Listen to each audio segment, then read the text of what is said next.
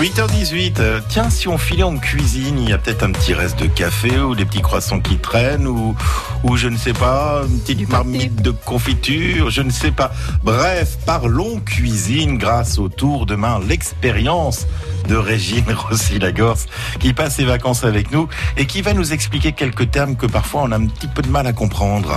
Bonjour, aujourd'hui, nous des tours de main avec les termes de cuisine. Voilà, des tours de main réussis grâce aux termes de cuisine. Alors tiens, par exemple, une petite abaisse. Alors une petite abaisse, c'est un, morceau de pâte. Alors elle peut être brisée, sablée, c'est comme on veut, qu'on a étalé, vous savez, avec le rouleau à pâtisserie, ou alors pour les professionnels avec un laminoir. Alors on a l'abaisse, ben maintenant on va l'abaisser. Hein alors l'abaisser, c'est avant justement, c'est d'étaler avec le rouleau à pâtisserie. Alors des fois on vous parle d'une abaisse de 5 mm.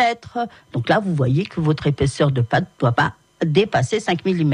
Et puis on a aussi un autre terme que j'aime beaucoup, c'est abricoter. Ça tombe bien, il y a des abricots, tiens. On va, c'est étendre, vous savez, du nappage. Alors ça peut être un, sirop, un petit sirop épais, mais moi je prends de la confiture, je rajoute un petit peu d'eau et voilà, ça me fait euh, un nappage que je vais pouvoir mettre avec un pinceau euh, sur les fruits qu'on a mis sur une tarte, par exemple. Et ça va la rendre bien brillante, puis lui donner un petit goût de sucre. Donc pas trop de sucre sur les fruits, sur les tartes.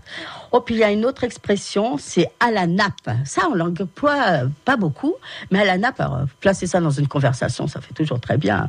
C'est un mode de cuisson très lent euh, d'une préparation avec des œufs. Euh, le plus souvent au bain-marie, tiens, ben, une petite crème.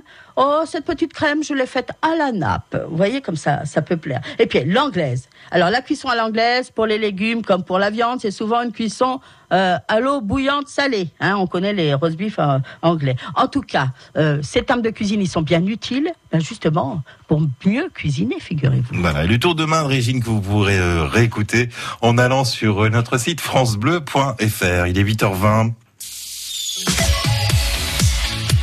France Bleu Limousin. France Bleu.